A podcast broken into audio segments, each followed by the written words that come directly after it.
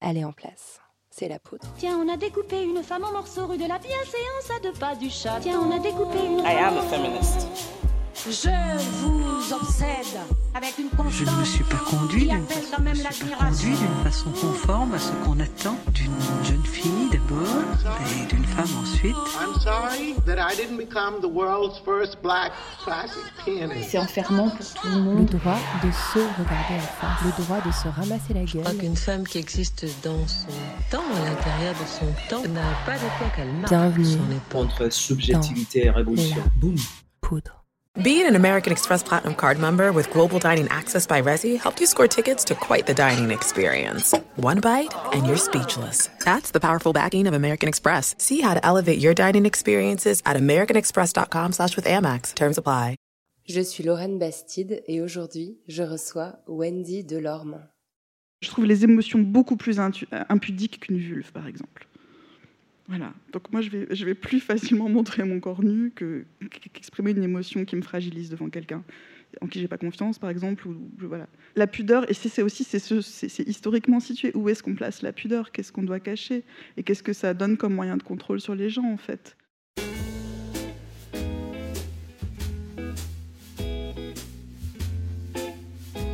Il existe un art féministe d'écrire le passé et le futur. Dans l'épisode précédent, j'évoquais avec Geneviève Brisac l'Orlando de Virginia Woolf et ce sept voyageuses du temps qui préfigurent presque les transidentités contemporaines. Et puis il y a Herland d'une de mes idoles, Charlotte Perkins Gilman, qui imaginait, au tout début du XXe siècle, le fonctionnement d'une société entièrement exemptée d'hommes. Dans la parabole du semeur, Octavia Butler imagine en 1993 la société américaine de 2025, une société de violence et de chaos que seule peut sauver l'empathie. Et puis il y a bien sûr La Servante écarlate de Margaret Atwood, que j'ai eu la chance de recevoir dans la poudre, une étrange et inquiétante prévisualisation de l'Amérique trumpiste. Toutes ces autrices féministes ont pour point commun de puiser dans le présent les éléments qui nous démontrent où nous conduirait le pire, mais aussi où se situe l'espoir. Et c'est exactement ce que fait dans Viendra le temps du feu Wendy Delorme.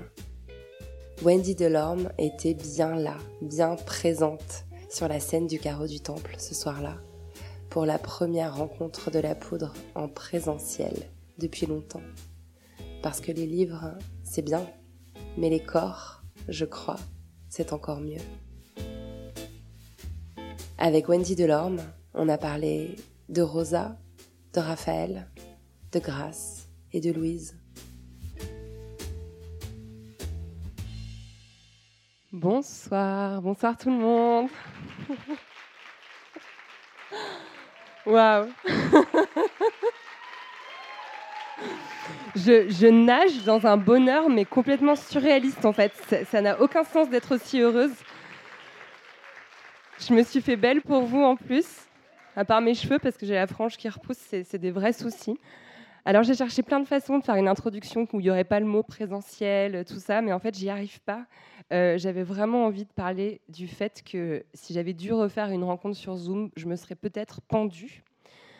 C'était euh, merveilleux de pouvoir faire ces rencontres malgré euh, le confinement, malgré toutes les contraintes qu'on a connues collectivement.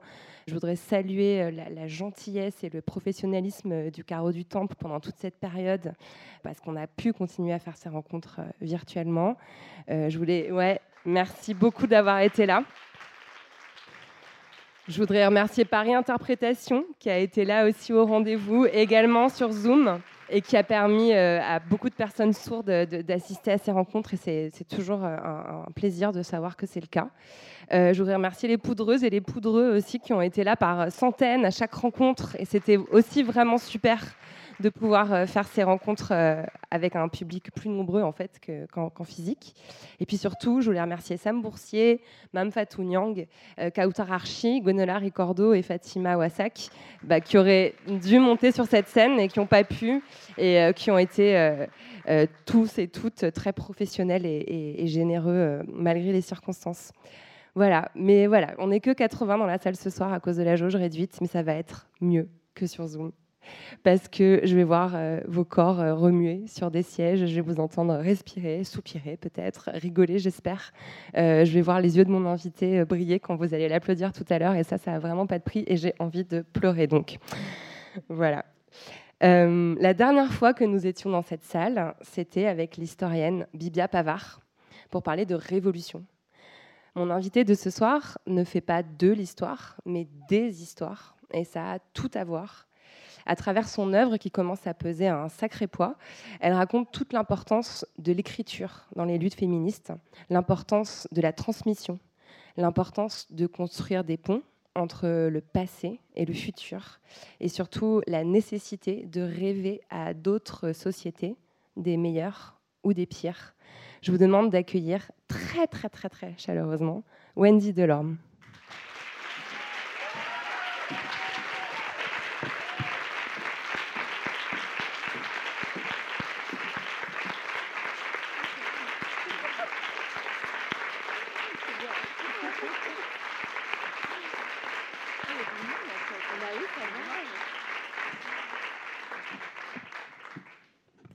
Bonsoir. Merci Lorraine pour l'invitation. Bah, merci d'être là, Wendy. C'est vraiment chouette qu'on reprenne euh, avec toi, avec ce, sourire. Je suis un peu émue, j'avoue. Wendy Delorme, vous êtes, comme toutes mes invitées de cette saison, une savante, docteur en sciences de l'information et de la communication, enseignante à l'université Paris 4, mais vous êtes aussi une militante et une artiste une performeuse qui s'est produite sur de nombreuses scènes dans des shows queer et burlesques sous divers pseudonymes, et une écrivaine. Nous vous devons sept ou huit livres, ça dépend comment on compte, euh, dont cinq romans. Euh, ça fait des années que je vous suis et que je vous lis. Je crois même que j'avais parlé de vous dans ma vie précédente, quand j'étais journaliste au magazine Elle, et que j'étais très très loin de saisir euh, toute la portée politique de votre travail, car vous étiez encore bien seul en 2007 lorsque vous avez publié votre premier ouvrage, Quatrième génération, un peu seul à parler d'hétérosexualité comme un régime politique, même s'il y avait bien sûr déjà des pentes. Euh, si je vous reçois ce soir, c'est parce que votre dernier livre viendra Le temps du feu, paru il y a quelques mois dans la collection Sorcière de Cambourakis, est un enchantement un bonheur à lire, un roman captivant qui se dévore d'une traite, et aussi un manifeste euh, féministe, queer et écologiste qui aide à penser le monde. Ce roman, il laisse entrevoir un futur plus ou moins proche, pas vraiment daté, en tout cas plutôt moche. Euh, mais ce roman, dites-vous, n'est pas vraiment une dystopie. Pourquoi? Bah Déjà parce qu'il se finit bien. Et ensuite, parce que lorsque je l'écrivais, euh, j'étais dans. Déjà, je ne suis pas vraiment nourrie de littérature euh, de science-fiction ou d'anticipation, même si évidemment j'ai lu Margaret Atwood, P. James, euh, Octavia Butler. Mais on peut prendre toutes les scènes de ce roman et je peux vous raconter que c'était des scènes réelles, de la vraie vie, presque toutes. Hein. Et en tout cas, elles font toutes écho à, des choses qu'on a vécues en, en Occident au XXe siècle. Et en ça, ça se rapproche peut-être euh, de ce qu'écrit Margaret Atwood dans sa postface à la servante écarlate, une des rééditions de la servante. Elle explique qu'elle n'a rien inventé et que tout ce qui est dans ce livre, c'est une sorte de compilation de maltraitance euh, contre les personnes assignées femmes à la naissance, contre les minorités sexuelles et de genre, qui ont existé à travers les âges dans différentes zones du monde.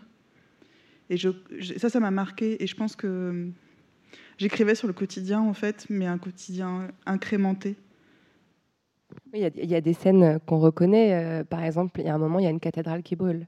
Donc très concrètement, euh, vous avez regardé Notre-Dame brûler en vous disant ça, ça fait une super bonne scène dans mon roman euh, qui se passe dans le futur. C'est-à-dire que quand, la cathédrale a brûlé et que j'ai vu toutes les réactions qui se sont enchaînées dans les mois qui ont suivi, médiatiques, personnelles, beaucoup de gens étaient émus. euh, je, me suis dit, OK, il y, a, quelque chose, un symbole. Et ça m'est resté. Et à un moment donné, quand, j'ai écrit donc l'histoire de ce groupe révolutionnaire, je me suis dit, bah, en fait, qu'est-ce que va faire un groupe révolutionnaire? Il va brûler des symboles. voilà, à ce moment-là, ça m'est revenu. Mais l'écriture, c'est très organique et, moi, je décide pas forcément à l'avance. Et, et, après que j'ai écrit cette scène, une amie qui me relit m'a dit Mais dis donc, c'est l'incendie de Notre-Dame. Je dis Ah, mais oui, mince. Enfin, c'était pas prémédité parce que voilà, c'était plus intuitif. Il y a même, euh, même un peu d'anticipation parce que ce roman, vous avez fini de l'écrire, je crois, 31 décembre 2019. Et trois mois plus tard, il y avait bah, le confinement. Et dans ce roman, il est question aussi de confinement et de couvre-feu. C'est assez, assez troublant. Quoi. On peut presque croire que vous l'avez écrit en ayant connu euh, ce qu'on allait vivre ensuite. Quoi. Oui, c'était très perturbant parce que lorsque j'ai envoyé le livre euh, à Isabelle Cambourakis et qu'on en a parlé, euh, on était déjà euh, dans une période de confinement. Je lui dis, mais elle savait du coup que j'avais fini de l'écrire avant parce que j'ai passé trois ans dessus et que la première version a été finie fin décembre 2019 du coup effectivement. Mais le couvre-feu, c'est quelque chose qui n'est pas nouveau. Ça a, eu lieu pendant la guerre d'Algérie. enfin voilà, on n'en est pas notre premier couvre-feu. Et il y en a eu pour des raisons politiques. Et on sait qu'à chaque fois que. Le couvre-feu, c'est un symptôme de privation de liberté quand même. Donc là, on l'accepte pour des raisons sanitaires. Mais historiquement, c'est symptôme d'autre chose. Alors, je m'interrogeais quand même parce que, bon, c'est vrai que dans ce livre, euh, effectivement, euh, comme Margaret Atwood euh, le dit souvent, rien n'est inventé, mais n'empêche qu'il se passe dans le futur. Et c'est intéressant comme démarche. C'est une démarche qu'on retrouve en fait dans, beaucoup de, chez beaucoup d'autrices féministes. Euh, vous avez cité Octavia Butler, euh, on pourrait citer Ursula Le Guin euh, ou encore Charlotte Perkins Gilman avec Hurland, qui est un livre plutôt utopique, même si un peu bizarre aussi. en quoi ça peut être un geste politique, un geste féministe de, de projeter le présent dans le futur? Alors, j'étais pas très décidée au début si ça se passait dans le passé ou dans le futur. Parce qu'il y a d'une part une euh, société utopique de personnes résistantes à, une société oppressive qui se sont organisées entre elles et qui ont choisi le féminin pluriel pour s'autodésigner comme un geste politique. Et d'autre part, il y a cette société qui, prive de liberté. Et j'étais pas très, très sûre de est-ce que c'est le passé, est-ce que c'est le futur, parce que tout ce qu'il y a dans ce livre, ce sont des choses qui ont existé quelque part dans le monde à un moment donné. Et ça pourrait être un futur. Et mais en même temps, c'est, enfin, pas, c'est pas de l'imagination, c'est pas de l'anticipation, c'est, c'est de l'incrémentation de choses qu'on a vécues, qu'on vit encore. Par exemple, je parle des frontières fermées et de la manière dont les survivantes et les survivants des migrations euh, sont bloqués et, de la manière dont on les laisse périr, dépérir. Et, ça, c'est ce qui se passe dans le monde réel, en fait. C'est déjà une dystopie. Et euh, effectivement, enfin, vous parlez du passé, et, ce livre, il raconte aussi euh, la transmission euh, des, savoirs, des écrits passés vers l'avenir. Il y a un personnage, Louise, qui trouve dans un sous-sol des livres interdits, parce que évidemment, dans cette époque-là, on ne peut plus lire de livres, c'est trop dangereux. et ce livre, c'est Les guerrières de Monique Wittig. Alors, vous ne le dites pas, mais on le comprend pour qui connaît un peu ce texte. pourquoi les guerrières Et pourquoi Monique Wittig? Parce que Monique Wittig a fait que, je suis qui je suis, tout simplement. Quand, la première fois que je tombe amoureuse d'une fille, j'avais 21 ans. Et la, première chose qui, m'est arrivée, c'est que je me suis dit, je suis pas normale. Euh, j'ai 42 ans aujourd'hui, donc je parle d'il y a 21 ans. Enfin, voilà, je parle d'il y, a 21 ans, en fait. Et, euh, bah, comme j'étais étudiante, euh, et que je lis beaucoup, mon premier geste, ça a été de chercher dans les livres des choses qui me ressemblent. Et je suis allée dans une librairie euh, et j'ai demandé euh, des livres qui parlent de lesbiennes. Et la personne qui travaillait à la librairie m'a donné euh, La pensée straight de Monique Wittig. Et ça a été une claque. le monde n'a plus été jamais le même. La première fois que je l'ai lu, je n'ai rien compris. Puis je l'ai relu une deuxième fois et j'ai pris des notes. Et puis après, ça a inspiré une partie de ma thèse. Et, surtout, c'est comme si j'avais chaussé des lunettes pour regarder le monde et qu'il n'avait plus du tout les mêmes couleurs, les mêmes formes, les mêmes perspectives. Et il n'y avait pas de retour en arrière. Donc ce texte, La pensée straight, c'est un texte qui est plutôt, euh, qui est plutôt théorique, qui est plutôt un essai politique. Les guerrières, c'est l'aspect euh, plus littéraire de, de Wittig. Pourquoi c'est ce texte-là qui est le livre euh, survivant? C'est vrai que quand on parle de Wittig, aujourd'hui on parle un peu plus des guerrières parce qu'on a fêté l'anniversaire des guerrières il y, a, il y, a, deux ans à la Maison de la Poésie et c'était un beau moment. Euh, mais Wittig, dans, dans le domaine des études de genre ou, et des études féministes, euh, bah, qui, est, le champ académique dans lequel je m'inscris, elle est citée surtout effectivement pour La pensée straight, ce recueil de textes théoriques euh, féministes. Mais du coup, j'ai découvert plus tard parce que j'ai été. On m'a commandé en fait, euh, euh, un chercheur et une chercheuse euh, collègues m'ont commandé un texte sur Monique Wittig en 2014. Et c'est le moment où je, me suis sentie pas du tout légitime pour écrire sur Wittig parce qu'elle a beaucoup d'exégètes en France et aux États-Unis, des gens qui ont plus d'envergure et de bagages et de que moi, enfin qui ont plus écrit. Et donc je me suis dit, je vais, lire, je vais relire non seulement tout Wittig, mais en plus je vais lire tout ce que les gens ont écrit sur Wittig. Je me suis mis une pression de dingue. Et je me suis rendu compte qu'en fait son œuvre littéraire en France était très peu euh, valorisée, explorée beaucoup moins que son œuvre euh, euh, politique dans ce, recueil-là en fait. Et les guerrières m'a particulièrement frappée parce que, comme il est écrit au féminin pluriel, dans chaque livre de Wittig, il y a un travail sur l'énonciation. Son premier roman, Le Poponax, est écrit au neutre au on. Donc cette, ce, cette personne du singulier qui n'a pas de genre, le on. Et on se rend compte plus tard dans le livre que c'est une enfant qui parle de sexe féminin. Les guerrières est écrit au féminin pluriel. Et le travail de Wittig, à chaque fois, c'est de déconstruire dans la langue la domination du masculin, euh, et ce procédé-là, il donne euh, lieu à quelque chose d'extrêmement poétique. Et c'est très manifeste dans Les guerrières. Et c'est un très beau texte à, lire à voix haute. Parce que ce féminin pluriel, il crée vraiment quelque chose de, de, puissant par la poésie. Et je pense que c'est en se créant des contraintes comme ça qu'on arrive à créer des textes euh, vraiment poétiques, en fait. D'ailleurs, enfin, à force de le répéter, on oublie, mais ce mot guerrière, il n'existe pas. En fait, c'est un mot déjà qu'elle invente. Le titre même, ça, ça raconte bien ce qu'elle fait dans ce livre. Alors viendra le temps du feu, c'est un roman choral, c'est-à-dire qu'il y, a plusieurs personnages euh, dont les voix s'entrecroisent pour laisser entrevoir euh, petit à petit euh, le réel. Euh, tous ces personnages écrivent, ce sont tous et toutes des écrivains vaines. C'est une accumulation de points de vue situés, si on voulait un peu le, restituer en termes euh, universitaires. Et c'est une méthode que vous avez déjà employée euh, dans Le corps est une chimère, qui est votre précédent roman. Euh, ça me fait penser à votre travail au sein du collectif RERQ, dont vous faites partie, avec euh, six autres autrix, euh, dont notamment Rebecca Chaillon, qu'on aime énormément à la poudre. Euh, Est-ce que c'était une façon de refléter le processus d'écriture collective que vous revendiquez euh, au sein de RERQ c'est vrai que ça fait deux romans euh, que je fais avec ce procédé-là, et c'était pas intentionnel. Viendra le temps du feu. Les personnages me sont venus les uns les unes après les autres. D'abord la voix d'Ève qui ouvre le roman. Et puis m'est venue la voix de Rosa qui est coincée sous la pierre après que la montagne ait collapsé. La montagne est un, une métaphore du patriarcat en fait, mais elle a écrasé les guerrières. Et euh, ça parle du backlash du coup. Enfin, il y a toute une symbolique euh, derrière cette, cette, montagne et puis les guerrières qui creusent la pierre et tout. Et euh, cette accumulation de voix, elle est venue. En fait, peut-être je suis mystique, hein, mais moi, voilà, mes personnages me sont venus comme des voix qui m'ont parlé, donc j'en ai fait un roman. Mais effectivement, à un moment donné, il faut tisser le texte et il faut. Euh, j'ai appris en tant que chercheuse qu'on doit tout justifier. Euh, le corpus, la méthodologie, enfin rien ne doit être pris au hasard. Et, et je pense que c'est intéressant d'appliquer ça à la littérature. Pourquoi ton personnage il écrit en fait? Euh, Qu'est-ce qui fait que ton personnage prend la parole Si t'es pas un orateur omniscient? Et donc chaque personnage a une pratique de l'écriture. Louise écrit dans son journal intime.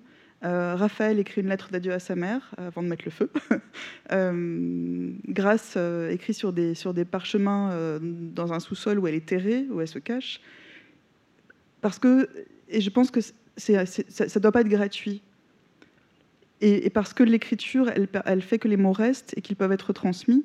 Et dans cet univers, en fait, je, pose vraiment la question de la, transmission des vécus, des histoires, des mémoires, et qui peut passer par des traditions orales, mais quand les personnes disparaissent, eh ben, c'est compliqué. Donc du coup, le, texte écrit, il a ce pouvoir-là de faire durer les histoires, de faire durer les mots et qu'on n'oublie pas. Et le, fait d'écrire en collectif, d'avoir euh, des, des, concerts de voix qui écrivent ensemble, parce que je sais qu'avec RERQ, vous, vous revendiquez le fait euh, d'écrire euh, des textes de façon collective, sans forcément les signer individuellement, par exemple. C'est quelque chose qui est, je sais pas, une piste littéraire, une piste politique. Oui, après, ça, donne, ça, ça, fait qu'on doit mettre en place des dispositifs. Donc, nous, on se crée des documents partagés où on, et du coup, on va arriver comme des petits cadeaux, les, bouts de phrases, de chapitres des, écrivantes qui, participent au document. Et c'est comme un jeu, en fait, de rebondir les unes les uns sur les autres. Et, et ça, crée, ça crée un texte euh, qui, est comme la vie, c'est-à-dire qui se crée au fur et à mesure, on ne sait pas ce qui va se passer. Et du coup, on a été sollicité par Aurélie Olivier pour écrire euh, euh, un texte qui va paraître euh, en septembre, Lettre à des jeunes poétesses. C'est un texte voilà, qu'on a, a écrit donc à, six, à six plumes. Et le dispositif, c'était ça. On, on, ouvre un document, on décide d'un procédé d'écriture, on va s'adresser à quelqu'un et chacune va écrire une phrase et on voit le document se créer, mais comme la vie se crée, c'est-à-dire que ça vient s'agréger au fur et à mesure et on rebondit les unes sur les autres, puisque chaque interaction qu'on a, elle, dépend de la précédente. Euh, on me pose une question, je réponds, on rebondit, et c'est comme ça que ça se crée. Donc voilà, ça fait une écriture qui est comme la vie en fait. C'est trop beau, j'ai décroché un scoop en plus, je suis trop contente. Euh, est-ce que vous êtes d'accord pour que je lise un petit passage? Vous préférez le lire vous-même? C'est comme vous. J'ai envie d'entendre votre voix. bon, d'accord. Euh, je vais faire un petit trigger warning agression sexuelle et sexe et automutilation. Et pourtant, c'est un passage court, désolé. Ève, j'ai pris quelques amants. Ça m'a été facile, bien plus qu'on l'imagine. Et puis j'ai arrêté. J'étais devenue comme allergique au toucher. Mais j'ai le souvenir de leurs mains sur mon corps, de toutes leurs mains celle de mes amantes et celle des autres, ceux qui me donnaient des avoirs pour ça. Je n'aurais jamais cru qu'un jour toute ma peau crierait ce besoin d'une main qui la touche, n'importe laquelle. Mais si un seul d'entre eux se met à me toucher, je risque de hurler, de cabrer et de mordre. Mon cerveau jaillira de mon crâne dans une explosion. On ne retrouvera de moi que des taches sur les murs, des fragments d'os broyés, des cheveux en paquets collés jusqu'au plafond. Ma minuterie intérieure est sans arrêt possible. C'est celle d'une bombe bloquée sur le retardement. L'enfant a trouvé mon cran d'arrêt l'autre jour, planqué dans le tiroir de ma table de chevet. Elle m'a demandé si j'avais déjà blessé quelqu'un avec. Je lui ai répondu calmement Personne, à part moi-même.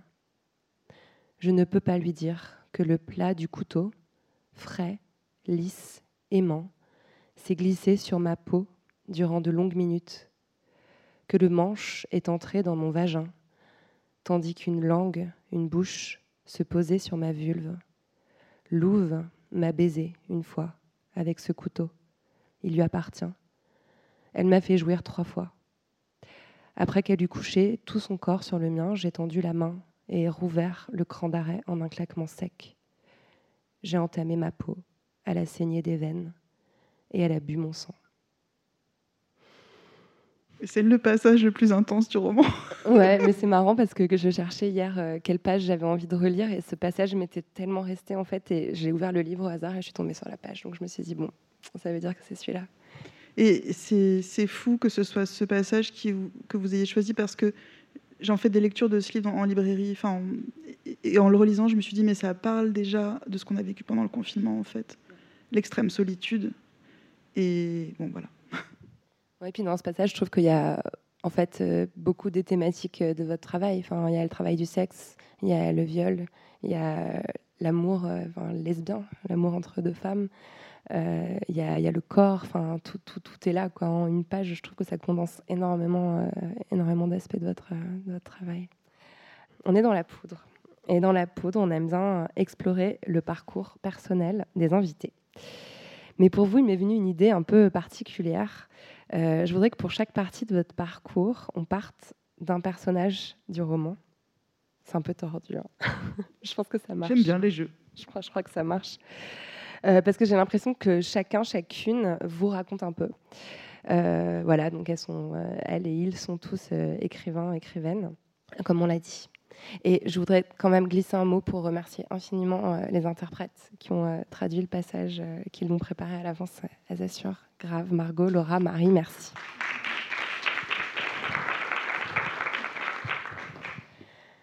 Alors, j'aurais commencé par Rosa. Euh, Rosa, c'est l'ancienne. C'est celle qui était là aux prémices de la création de la communauté de sœurs. C'est la mémoire, c'est la pionnière. Rosa qui écrit Puisque je n'ai plus à moi que quelques jours seule dans ce lit de pierre qui sera mon tombeau, le moment est venu d'écrire mon histoire. Elle est proche de la mort. Euh, et pour moi, elle symbolise une personne euh, qui est présent, euh, présente dans nos vies à toutes, et surtout dans la vôtre, c'est la grand-mère, c'est l'ancienne. Je crois que votre grand-mère, elle est importante pour vous, c'est elle qui vous a appris à lire, à écrire. Qu'est-ce qu'elle vous a appris d'autre, cette grand-mère? Ah, bien vu. bah, mes deux, mes deux grands-mères ont joué un rôle extrêmement important pour des raisons différentes. Ma grand-mère maternelle m'a appris à lire et à écrire avant l'heure de l'école parce qu'elle était institutrice fraîchement à la retraite quand je suis née. Et quand j'avais trois ans, elle a commencé à, peaufiner sur moi une méthode d'apprentissage alternatif de la lecture qu'elle avait élaborée tout au long de sa carrière euh, avec des élèves qui n'arrivaient pas avec la méthode classique. Et une méthode qu'elle a ensuite brevetée. Donc je suis arrivée au CP, je savais lire et écrire, on m'appelait euh, Stéphanie maîtresse, Stéphanie étant mon prénom d'état civil. et donc j'aidais les copains et les copines à faire les, les dictées, des choses comme ça. Bon. Mais tout ça pour dire que ma grand-mère s'est mis en tête que je serais écrivaine et recopier à la machine à écrire les poèmes que j'écrivais quand j'étais gamine et les envoyer à des éditeurs. bon, personne ne voulait publier des poèmes d'une gamine de 8 ans qui écrit sur la mer et les chevaux, évidemment. Mais du coup, elle m'a donné, fait ce cadeau qui est incroyable, c'est de, croire, euh, en tant que petite fille, euh, née en 79, euh, tu peux écrire, ce que tu écris vaut quelque chose, quelqu'un s'y intéresse et ça pourrait être publié. Et je pense qu'on n'est pas beaucoup à grandir avec ce cadeau-là. Donc c'est un vrai cadeau qu'elle m'a fait. Après, le personnage de Rosa, plus concrètement, il s'inspire de, militantes lesbiennes euh, qui ont une ou deux générations de plus que moi, que j'ai rencontrées quand j'ai commencé à militer dans des, groupes euh, contre l'homophobie, le sexisme et la transphobie. Et, et je trouve qu'on leur, enfin, moi, les anciennes m'ont tellement forgé, inspiré et et je les aime tellement, en fait, euh, parce que c'était pas du tout pareil d'évoluer de, en tant que lesbienne euh, euh, à leur époque. Et le courage et la force et, la détermination et la joie aussi dans ces mouvements-là. Il faut en parler de la joie. Donc voilà, parce qu'on parle du patriarcat, mais on ne parle pas de la joie qui a à lutter ensemble. Donc c'est le titre d'un très bel ouvrage d'ailleurs de, Juliette Rousseau, Lutter ensemble. Ouais. Et la joie militante, qui est un ouvrage qu'elle a traduit et qu'il faut lire aussi, qui Absolument. fait du bien. Ouais. ouais. Carrément. Bah oui, je voulais qu'on parle de cette transmission entre les différentes vagues féministes. D'ailleurs, dans quatrième génération, c'est un petit peu le point de départ. Euh, vous, vous revendiquez euh, un espèce de renouvellement du féminisme qui est nécessaire, mais en même temps une espèce de continuité aussi qui est très importante avec les luttes anciennes parce que finalement, elles sont tout le temps effacées. C'est un peu ça le, souci. D'ailleurs, dans, dans, le livre... Euh, vous dites que ça finit bien, et ça finit bien, mais il y a quand même une disparition aussi euh, de ces noms gravés dans la roche et de ces récits qui ont été euh, soigneusement consignés euh, par, par les sœurs, par les guerrières. qui, qui, sont, ouais, qui disparaissent sous le poids de la montagne qui s'effondre. Ça, ça raconte aussi bien à quel point l'histoire des femmes en général et du féminisme en particulier est tout le temps effacée. Quoi qu'il faut réinventer. Enfin, on a l'impression de réinventer à chaque génération. Quand je militais à 21 ans, 22 ans, j'avais l'impression de... Parce que du moment où je tombe amoureuse d'une fille, direct, je me suis mise à militer, en fait. Parce que quand tout d'un coup, on change de perspective sur le monde, puis voilà, on m'a fait lire Vitic, et, et, on, a l'impression... Comme on découvre, on a l'impression que c'est... Euh, on a l'impression que, que, ça émerge en même temps que notre conscience politique. Sauf que non, il y a une histoire derrière. Mais vous aviez lu Colette, par exemple oui, c'est vrai. Et euh, Georges Sand. Euh, et c'est vrai que c'est des autrices qu'aujourd'hui on pourrait considérer comme classiques, mais, mais si on resitue quand même, euh, voilà, quand on lit Colette à, 12-13 ans, ben, ça laisse des traces, ça laisse des marques. et ben, ça ouvre aussi sérieusement le, champ des, représentations et des possibles. Quoi. Oui, parce qu'il y a une forte tension érotique dans les Claudines, chez Colette. Il y a le, personnage de la directrice du pensionnat où grandit euh, la petite Claudine et Mademoiselle Sergent, donc, euh, qui sont très proches. Et si on lit entre les lignes, on se rend compte que c'est une romance lesbienne. Un peu cachée. Parce qu'on est au début du XXe siècle, faut pas non plus déconner. le second personnage que je voulais qu'on aborde, c'est Raphaël. Euh, c'est le seul homme cis du roman. et on, on le lit à travers, comme vous le rappeliez, une lettre qu'il écrit à sa mère. Raphaël, évidemment, mais un peu comme tous les personnages du roman, il incarne la résistance politique. Euh, il colle, il colle des slogans sur les murs, et ça rappelle encore quelque chose qu'on connaît aujourd'hui. Mais pour moi, c'est votre facette de chercheuse. C'est l'universitaire, c'est le gardien des livres, le gardien des savoirs. Il écrit. Peut-être as-tu, maman, lu ces lignes au lycée quand tu étais plus jeune? C'est un poète ancien qui été étudié, si je me fie aux notes inscrites à l'encre pâle dans les marges du livre ouvert sur mes genoux au moment où j'écris dans le secret d'un lieu où des hommes comme moi se retrouvent la nuit pour vivre dans leur chair ce qu'exprime ce poète. Vous, vous avez écrit une thèse, Wendy Delorme, c'est quand même pas rien. Euh, ça veut forcément dire que vous avez vous aussi passé des heures dans une bibliothèque avec des livres annotés euh, posés sur vos genoux. Qu'est-ce que ça a apporté à votre, à votre militantisme déjà, à votre vie personnelle aussi, euh, d'avoir ce titre, celui de docteur? C'est drôle parce qu'en France, on n'en fait pas tout un étalage, alors qu'en Allemagne, par exemple, je suis, d'ascendance allemande. C'est, euh, si tu prends ton billet d'avion pour l'Allemagne avec Lufthansa, par exemple, on te demande si tu as un titre et donc tu peux être Frau Doktor. Euh, voilà. Et en fait, euh, n'importe où tu vas, sur ta carte de visite, même si en fait ton job c'est pas à l'université, tu es, doctorat, c'est voilà, c'est que tu as fait ça dans ta vie, tu as pondu 600 pages sur un sujet. As ça vaut le coup d'être rappelé, la vie, moi je trouve, franchement. C'est pas rien. Mais, euh, non, qu'est-ce que ça m'a apporté euh, En fait, pour ma thèse, j'ai beaucoup lu du coup sur l'histoire des mouvements euh, LGBTQI+. Et ça, ça, pour toute la première partie de ma thèse, parce que j'écrivais sur, j'écrivais sur le sexisme et l'homophobie dans les représentations médiatiques, mais aussi sur les contre-discours militants. Donc il fallait que j'historicise et que je replace ce que j'étudiais, qui étaient des discours militants euh, du début des années 2000, dans, l'historicité en fait.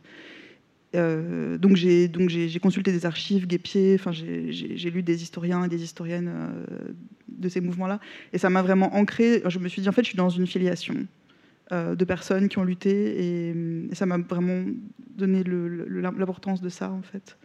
Et Raphaël, c'est pas anodin ce personnage parce que Raphaël, j'ai un enfant qui s'appelle Raphaël, et, en fait, c'est un fils qui écrit à sa mère. Et je voulais parler du rapport euh, entre un fils et sa mère, parce qu'élever un garçon dans ce monde, c'est pas anodin non plus, quand on est féministe. et être parent, c'est, je trouve, une des choses les plus difficiles, parce que ça, nous, ça nous confronte à nos propres limites. Euh, comment tu rends explicite ce monde à, des êtres qui le regardent comme un et qui remettent tout en question en fait. Et c'est pour ça qu'il y a un personnage d'enfant dans le livre aussi, qui essaye de comprendre c'est quoi l'État, c'est quoi la police, et qui, du coup, je me suis amusée à, à décrire le système euh, euh, avec les yeux de l'enfant. Mais évidemment, l'enfant, il viendra, mais c'est mon dernier personnage. Alors, ne euh, faut pas spoiler mon interview, s'il vous plaît, Wendy. Là, on était sur la chercheuse. Et ce que je trouve vraiment intéressant, c'est que depuis, bah, je sais pas, 15 ans, en fait, 2006-2007, là où les premières euh, apparitions euh, publiques en tant qu'autrice, vous avez toujours su, euh, comment dire, concilier les différentes facettes, en fait. bah oui, je suis chercheuse, bah oui, je suis autrice, bah oui, je suis aussi performeuse. Et, et ça, j'ai l'impression que c'est du grand art, parce qu'en France, généralement, on préfère quand les gens, ils ont une étiquette assez assez simple. Et je me suis demandé si c'était quelque chose que vous avez euh, été inspiré par vos voyages que vous avez fait à San Francisco, je pense dans, dans, dans votre vingtaine, où euh, enfin, on croise beaucoup plus euh, en Californie de personnes qui sont à la fois chercheuses et performeuses. en fait, qu'est-ce qui vous ont apporté ces voyages?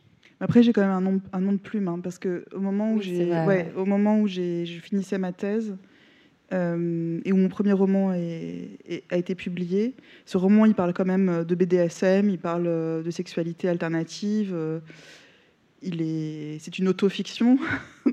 et puis il a été présenté, ce qui n'est pas du tout anodin, comme un document témoignage. Donc, c'est-à-dire que quand on est une personne assignée femme à la naissance et qu'on écrit sur la sexualité, dans une plume qui était volontairement orale, parce que le dispositif d'écriture, c'est une jeune femme de 27 ans qui raconte sa vie entre Paris et San Francisco et qui parle de sexualité. Ça, ne peut pas avoir le statut de roman, évidemment. Donc, bon, il s'est passé ça. Et pour moi, à l'époque, comme j'étais en thèse, euh, écrire de manière orale, c'était un, parti pris, en fait. C'était pas juste parce que je racontais ma vie. Et à ce moment-là, il m'a été conseillé par des, professeurs que, j'avais de, prendre un pseudo.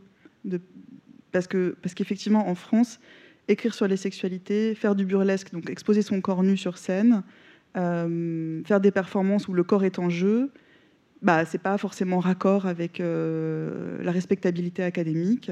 Et ça crée un clash qui, qui, moi me questionne en fait parce que de mon point de vue, c'est historique en fait de, cacher le corps. Quelle partie du corps tu caches? Pourquoi est-ce qu'aujourd'hui tu ne peux pas cacher tes cheveux sur une plage et euh, montrer euh, tes jambes jusqu'en haut des cuisses euh, en portant une mini-jupe?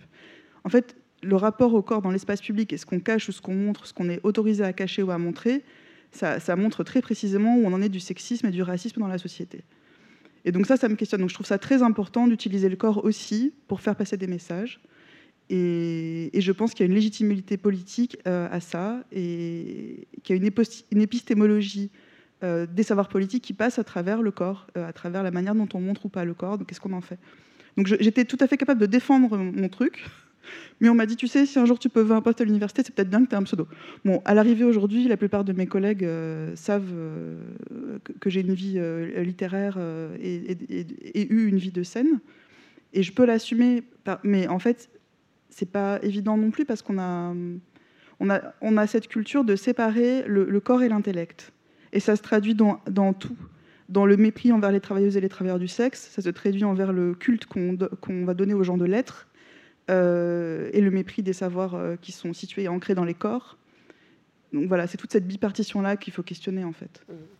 D'ailleurs, on arrive à Louise, et Louise, euh, bah, c'est la, la putain, la travailleuse du sexe.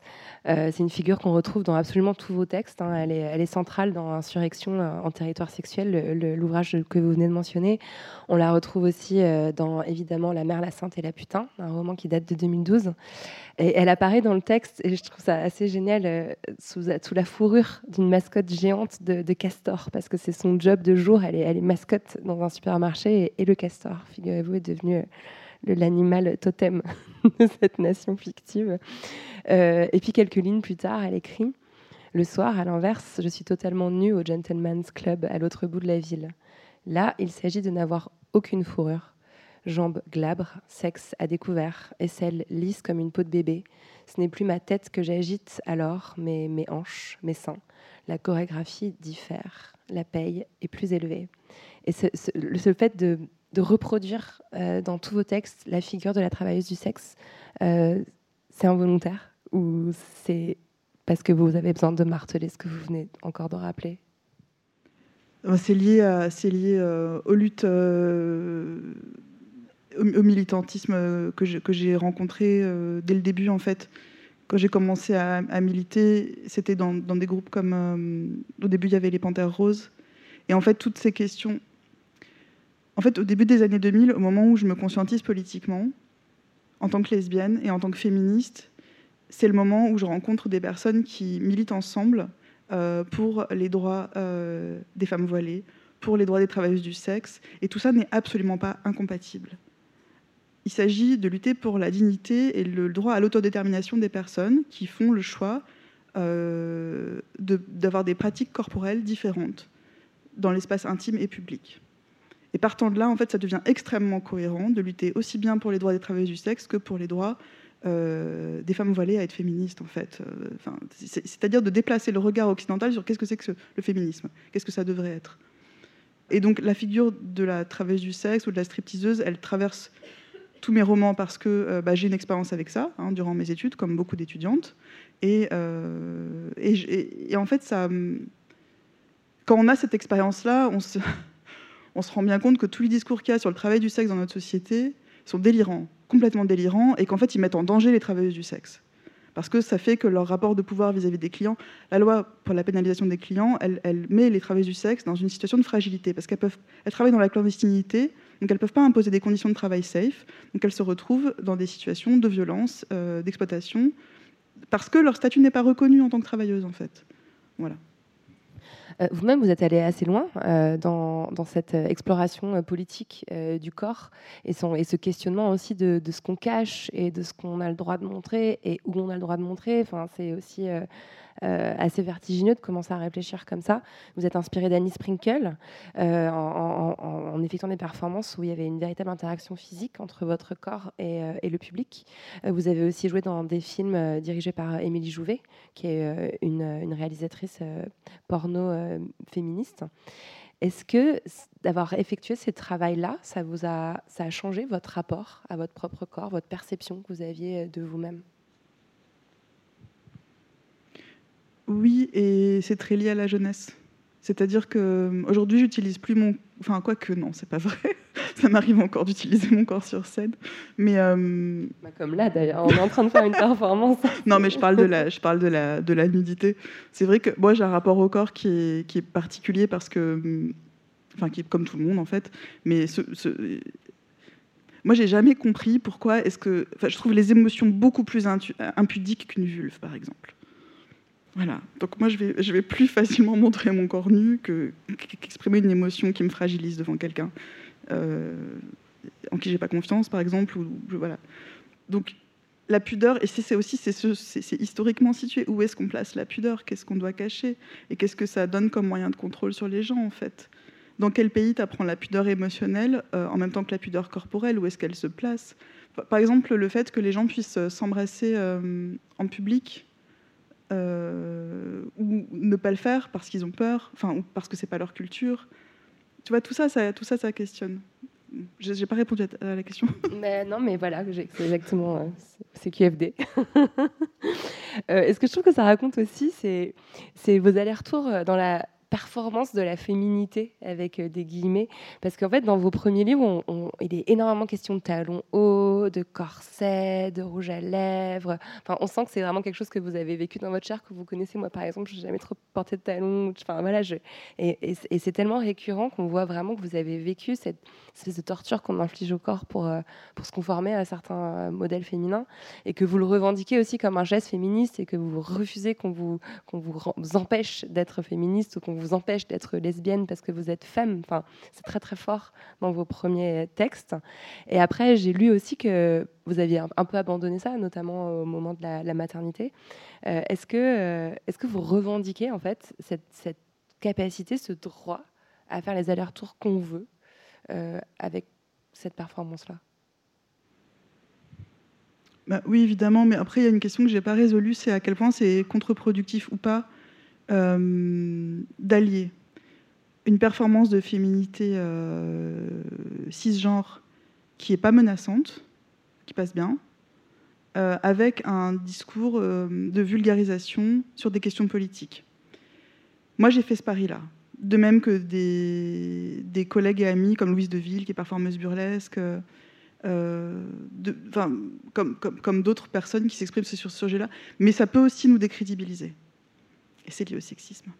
Voilà. Ah bah, quelque part, euh, j'ai beau pas apporter de barésie, je me sens aussi un peu concernée quand j'entends ça. Euh, évidemment que ça passe mieux euh, quand c'est moi, blanche, blonde, qui le dit en fait. Enfin, et dans quelle mesure c'est ok d'utiliser ce véhicule-là qui est mon. Ça crée un discours qui est plus. Enfin, c'est une parole qui est plus médiagénique en fait puisque c'est une, interface de féminité qui n'est pas menaçante, qui, passe bien, qui est esthétique selon les codes de notre époque. Euh, donc, elle est médiagénique, donc elle passe bien. En même temps, euh, ça, peut aussi nous décrédibiliser, en fait. Euh, ça peut être utilisé contre nous.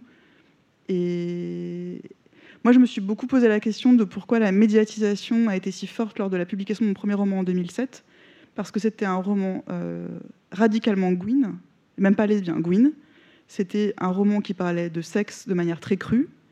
Euh, et puis, j'ai été beaucoup sollicitée par, euh, par les médias euh, grand public. Quoi.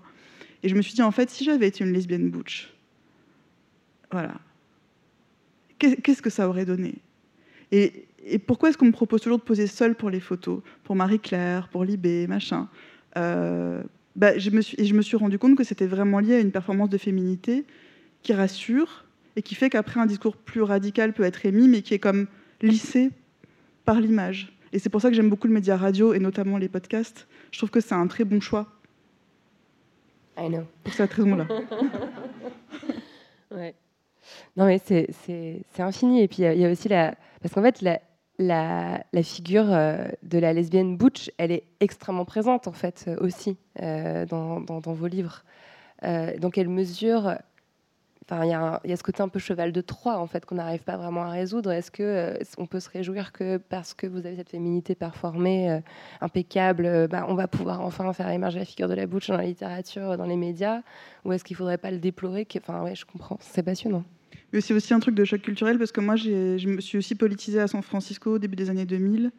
Et là-bas, je voyais des, des, des personnes vraiment fabuleuses, et, on appelle des high femmes, donc des queens ultra féminines, euh, mais qui sont presque des drag queens en fait, et qui sont fierce. Enfin, tu vois, il y a cette espèce de culture comme ça de que moi je trouve euh, puissante et radicale, et, où tu vois vraiment que les apanages du féminin, ces outils sont des technologies et qu'elles sont utilisées pour, dans un autre langage qui n'est pas celui de l'hétérosexualité, que c'est resémantisé, ce sont des codes esthétiques, vestimentaires qui sont resémantisés dans un autre cadre qui n'est pas hétérosexuel. Et après, j'arrive en France avec tout ça, toutes ces images, toute cette joie, et en fait, j'ai pas été décodée comme il fallait du tout. J'adore cette phrase. J'ai pas été décodée comme il fallait. Alors, on passe à Grace. Euh, un personnage du roman qui a réussi à, s'échapper de la communauté de sœurs juste avant qu'elle soit détruite et qui parvient à s'infiltrer euh, travesti, et c'est le mot que vous employez, je l'emploie volontairement, euh, dans ce fameux club de gentlemen grâce à son corps qu'elle décrit ainsi Mon propre corps défait la plupart des critères de classification. Hanches étroites, pas de courbe. Oui, j'ai une poitrine. Est-ce un torse? Des seins? C'est difficile à dire. Et dans tous vos livres, on croise des personnages qui sont à la croisée des genres, euh, des lesbiennes butch, euh, des mecs trans, des personnes non binaires. Il y a même des personnages dont on ne connaît jamais le genre, comme euh, par exemple le, le la flic dans Le corps est une chimère. C'est absolument génial parce qu'en fait, on peut lire le roman entier sans se rendre compte que ce personnage n'a pas de genre. et je trouve que ça, ça raconte bien aussi la convergence, mais que vous racontez en fait depuis le début, entre les luttes LGBT et le féminisme. Mais ça, ça va pas encore de soi pour tout le monde. C'est-à-dire que ça fait 20 ans que vous êtes sur le dossier, mais qu'apparemment, c'est pas encore euh, évident. Pourquoi ça, pourquoi ça bute autant, en fait? C'est une grande question. Je, enfin, voilà, je veux pas parler à la place des personnes butch, des personnes non binaires, des personnes trans. Hum, quand même, ce que j'observe, c'est que hum, la présence physique d'une personne qui ne joue pas le jeu de la féminité cisgenre, et qui n'est pas une femme cisgenre et qui porte un discours féministe, ça produit quand même quelque chose de. Euh, voilà, c'est. Moi, j'ai un, amour pour les, personnes butch qui, enfin, parce que je me dis, en fait, moi, au quotidien, on me fait pas chier. Tu vois J'ai pas peur qu'on me regarde de travers. Et ben voilà. Mm, mm, il y, y, a aussi. Euh, enfin, une, visibilité, on va dire, euh, de plus en plus grande aussi sur les transidentités. Il y a de plus en plus de médias euh, qui sont créés. On pourrait parler par exemple d'XY, un média qui est entièrement fait euh, par des personnes trans, c'est vraiment chouette. Et en même temps, aujourd'hui, on a Valeurs Actuelles qui nous sort une horrible couverture transphobe. On est carrément dans la, dans la, dans la rhétorique du, complot. est-ce que c'est parce que ça avance que ça backlash aussi fort selon vous? Ou est-ce que ça avance vraiment? Vous avez quel euh, sentiment sur ces questions Oui, je pense que Valeurs Actuelles, c'est un bon baromètre de où on est dans le féminisme, euh, enfin de la, de la comment dire, de, au niveau de sa propagation, euh, des, de, tu vois, de sa vulgarisation. Chaque fois qu'on a le droit à une coupe, on se dit ah bah du coup les questions de trans maintenant sont à l'ordre du jour dans les médias. Valeurs Actuelles en parle très bien. Ça fait 20 ans que c'est sur les personnes trans font des manifs, même plus. Enfin, tu vois. ouais. Ouais. Donc ça veut dire que ça avance. on peut s'en réjouir. Ouais, enfin, en même temps, il y a, tellement de, violences qui sont subies par ces personnes-là. Enfin, régulièrement, tu as des annonces de, personnes qui sont suicidées. Enfin, Alors, on arrive à Eve, euh, qui est le personnage clé du roman, celle qui écrit ce passage que j'ai lu au tout début de la rencontre, et qui est donc la mère. Euh, dans mon espèce de symbolique où je vous découpe euh, en tranches. elle, elle a dû quitter la communauté des sœurs pour avoir son enfant. Et j'ai lu quelque part que ce geste, il racontait un peu celui que vous aviez dû accomplir vous euh, quand vous avez décidé de devenir mère. À quoi vous avez dû renoncer? Ça a été vertigineux. En fait, euh, alors c'est que mon expérience, je ne parle pas pour les autres mères lesbiennes, Mais devenir mère, ça m'a euh, hétérosexualisée à mort. J'ai passé plusieurs années à essayer d'être une citoyenne comme il faut, à avoir l'air présentable à la sortie d'école, à accompagner les sorties scolaires. Ce que je fais toujours d'ailleurs, mais maintenant j'y vais avec mon crâne à moitié rasé et puis euh, whatever quoi. Mais en fait, en fait, devenir mère, tout d'un coup, il y a tout le poids des. Mais je m'en suis pas rendu compte. C'est quelques années après que je me suis dit, mais qu'est-ce que je suis devenue en fait? J'ai renoncé à une partie de moi-même. J'ai renoncé à ma fierté d'être Gwyn en fait. Parce que je suis mère et que du coup j'ai peur du soupçon. Euh, je... C'est lourd quoi. Et puis en fait, ma fille, elle est née, ma fille est née, elle est née, euh, elle avait, euh, je crois, un an pendant les débats sur la loi Taubira. La manif pour tous passait sous nos fenêtres parce qu'on habitait à l'époque euh, pas loin d'Enfer Rochereau, et euh, à Paris. J'avais des tracts de Alliance Vita dans ma boîte aux lettres. C'était pas que contre moi, tout l'immeuble y avait droit parce que c'était le hotspot euh, de la manif pour tous, hein, d'Enfer Rochereau. Mais c'est hyper violent et en fait, je pense que ça a joué un rôle. Et à ce moment-là, je me suis plus exprimée dans les médias. J'ai arrêté d'écrire pendant plusieurs années. Enfin, maintenant que je t'en parle, je, prends conscience du truc en fait. C'est assez. Donc, je fais un enfant. Euh, Taubira monte au créneau pour la loi sur le mariage gay la manif pour tous monte au créneau, et moi je suis médusée et, euh, et j'ose plus rien dire. Il y a le collectif Oui Oui Oui qui s'est monté, on m'a demandé si je voulais parler, j'étais là, oh j'ai un bébé, je, je sais pas. euh, T'es-tu Enfin, on m'a demandé de, de, témoigner, j'étais pas capable. J'étais pas capable, j'étais, euh, je crois, sonnée. J'allais faire cours euh, à l'IUT de Marne-la-Vallée, je sortais du, du, RER, e il y avait un gars de la manif pour tous, looké comme un mec de gauche sympa, qui me tend des tracts. C'était, j'étais, je me sentais mais harcelée en fait, c'était horrible. On, a, on est plein à avoir vécu ça. Et je parle même pas des gens qui se sont fait tabasser dans cette période-là, tu vois. Et en fait, je prenais le métro avec ma fille, sur mes genoux, les gens me souriaient, parce qu'on est mignonne, ma fille et moi. Mais je me disais, si ces personnes savaient que cet enfant a deux mamans gouines et un papa pédé, est-ce qu'il me sourirait Et puis je passais sur le boulevard, je voyais les tags de la manif pour tous, avec le père, la mère, les deux enfants, la ribambelle de la famille idéale et ma gamine qui passait par-dessus en marchant et qui rigolait parce qu'elle trouvait sa mine. Enfin, tu vois. Ça a été horrible cette période en fait. Ça a été hyper violent. Et je suis contente que ma fille était trop petite pour s'en, pour s'en apercevoir. Et ça m'a frigorifiée. Et j'ai passé, je crois, euh, six ans à essayer d'être euh, une citoyenne idéale, qu'on puisse rien me reprocher. J'ai pu écrire. Enfin, voilà. Ouais, et il y a eu. En fait, moi, j'avais, j'avais l'impression que c'était une rupture euh, qui était euh, physique, que vous aviez euh, peut-être juste cessé de fréquenter certains cercles ou certains lieux, mais en fait, c'est très intériorisé, quoi. C'est, quelque chose que vous avez vécu vraiment dans votre chair, quoi. La renonciation à une, forme de votre identité, en réalité. Oui, puis aujourd'hui, je rigole parce que, enfin, la petite, elle a 9 ans maintenant, et elle, me, dit des trucs du genre Maman, mais c'est nul d'être un garçon ou une fille. Enfin, moi, je veux bien qu'on me dise elle, mais en fait, euh, à quoi ça sert?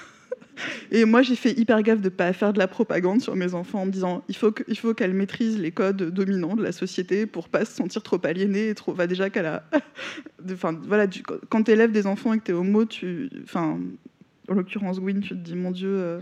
Déjà, je la, je, mets dans cette situation-là. Alors, elle, elle, a rien à foutre. Quand il y a des copines qui lui demandent c'est qui ta vraie maman, elle dit bah, en fait, les deux. Enfin, tu vois, en fait, je suis, fière d'elle et je me dis bon, euh, mais j'ai quand même toujours peur du backlash euh, et des situations où ben t'invites un enfant puis les parents rendent jamais l'invitation parce qu'ils ont compris que t'es pas une famille comme les autres. Enfin, c'est dans le quotidien en fait. C'est pas juste théorique, c'est pas juste des discours, c'est pas juste des manifs, c'est ton quotidien, c'est tes gosses.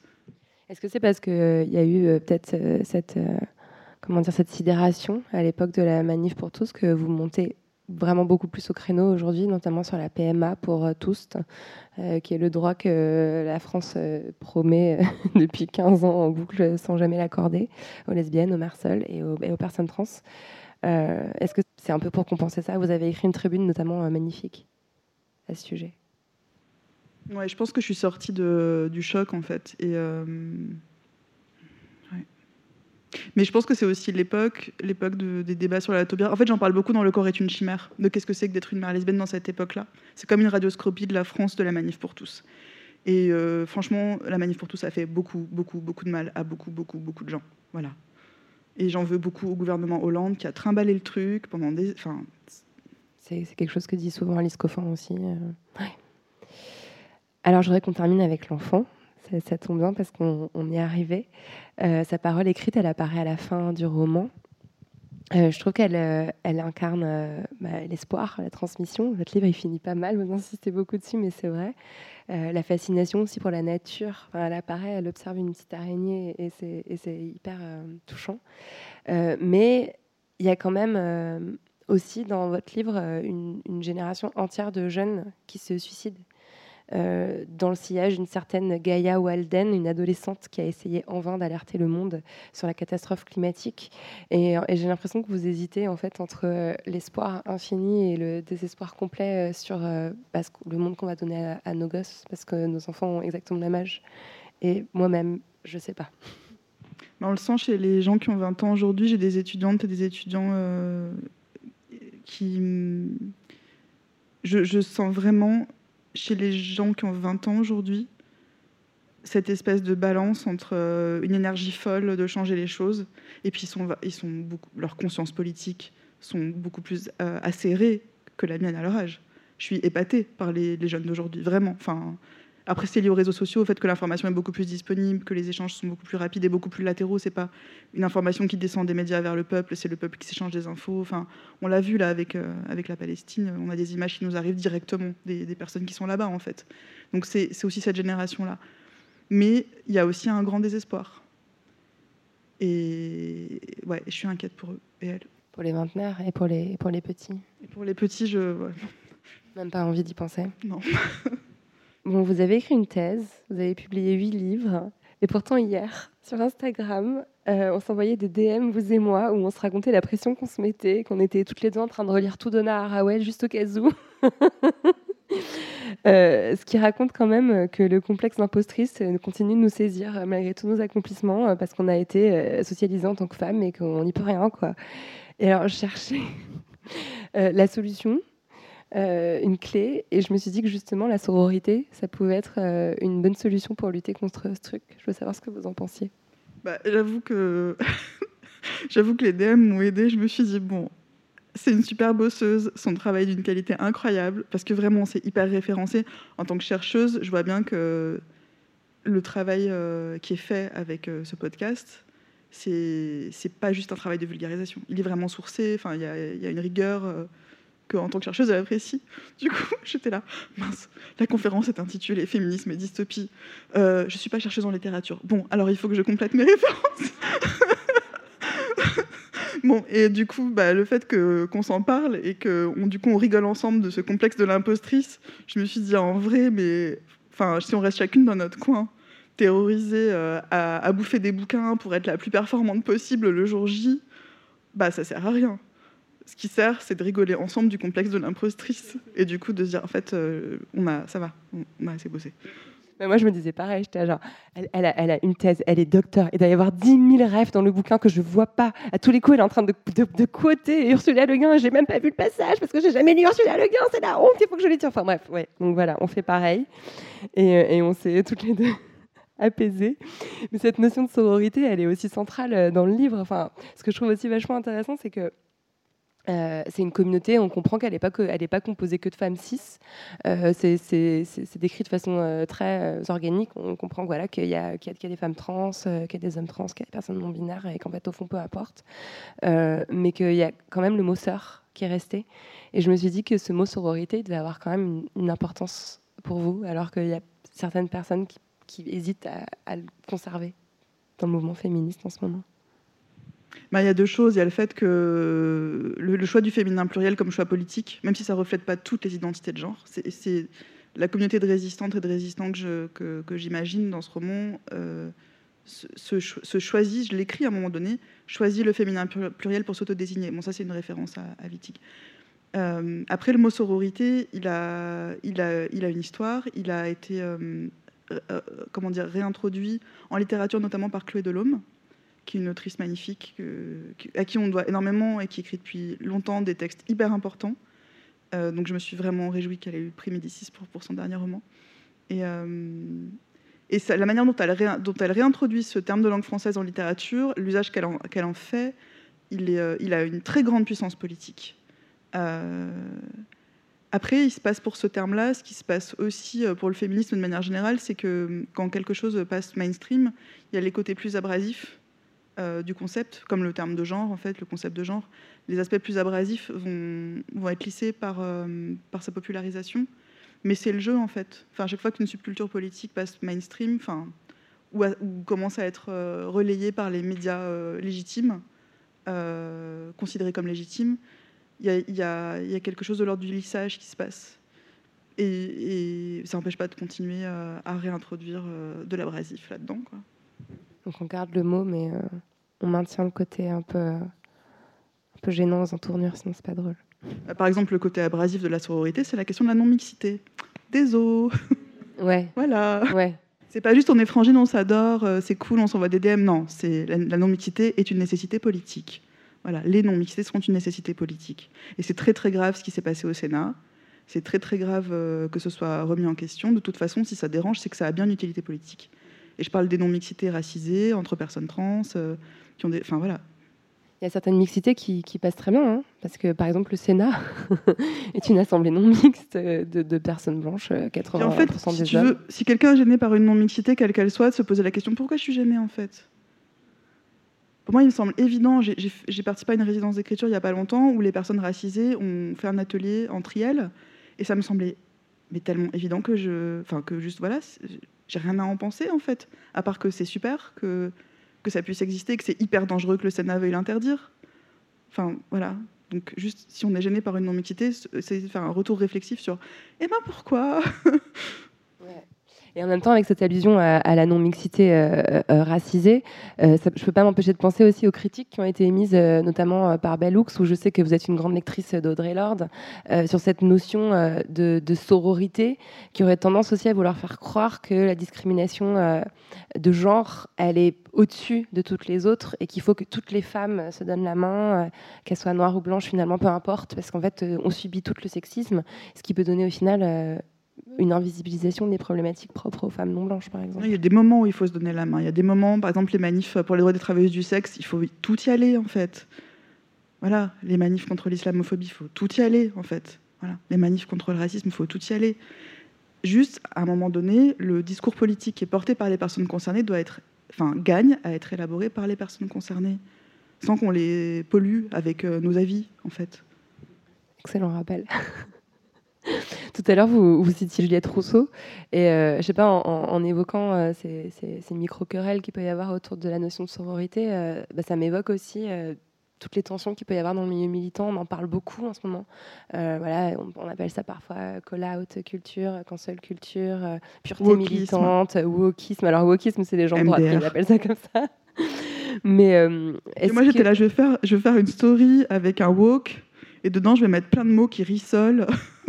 Ah oui, j'avais pas. Alors, donc non. genre non-mixité. C'est pas mal, ça pourrait marcher sur TikTok. Ouais, S'il y a des créas qui sont. Moi, je suis pas créa, je, je travaille les mots, pas les images.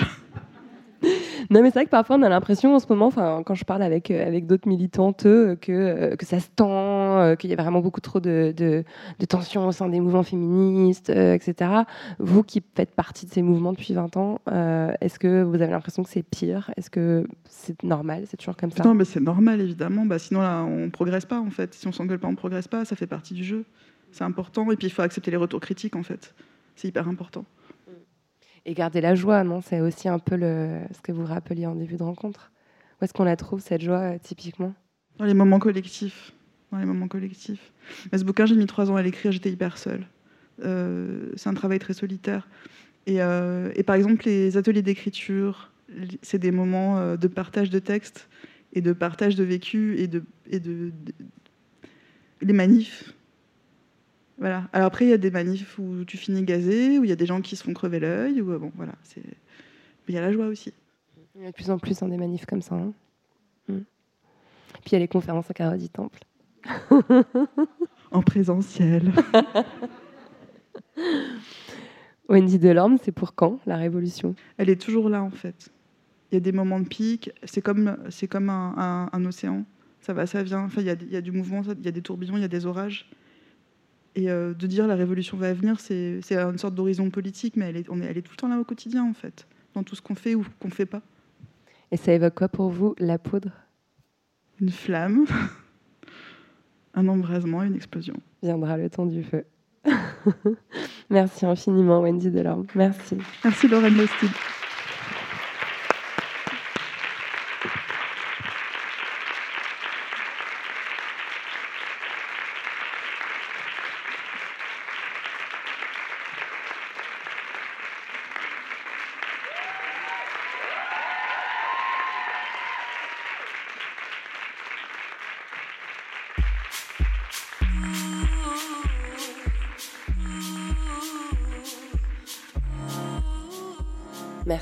Wendy Delorme d'être venue faire parler la poudre avec moi. La poudre est un podcast produit par Nouvelles Écoutes. Merci à Aurore Meyer-Mailleux pour la réalisation, à Gaïa Martin pour la programmation, la prise de son et le reste. Au mixage aujourd'hui, Marion Emery. Merci à Bonnie Banane pour sa chanson dans le générique. Merci à vous pour l'écoute. On se retrouve sur Internet, Instagram, Twitter, Facebook. La poudre est partout. Si vous avez des réflexions, des compliments ou des critiques à faire, n'hésitez pas. J'adore ça. Ah, j'allais oublier, pour lire les mêmes livres que moi, allez sur le site La Poudre Lit. Vous connaissez la suite. Prenez soin de vous et continuez de faire parler la poudre.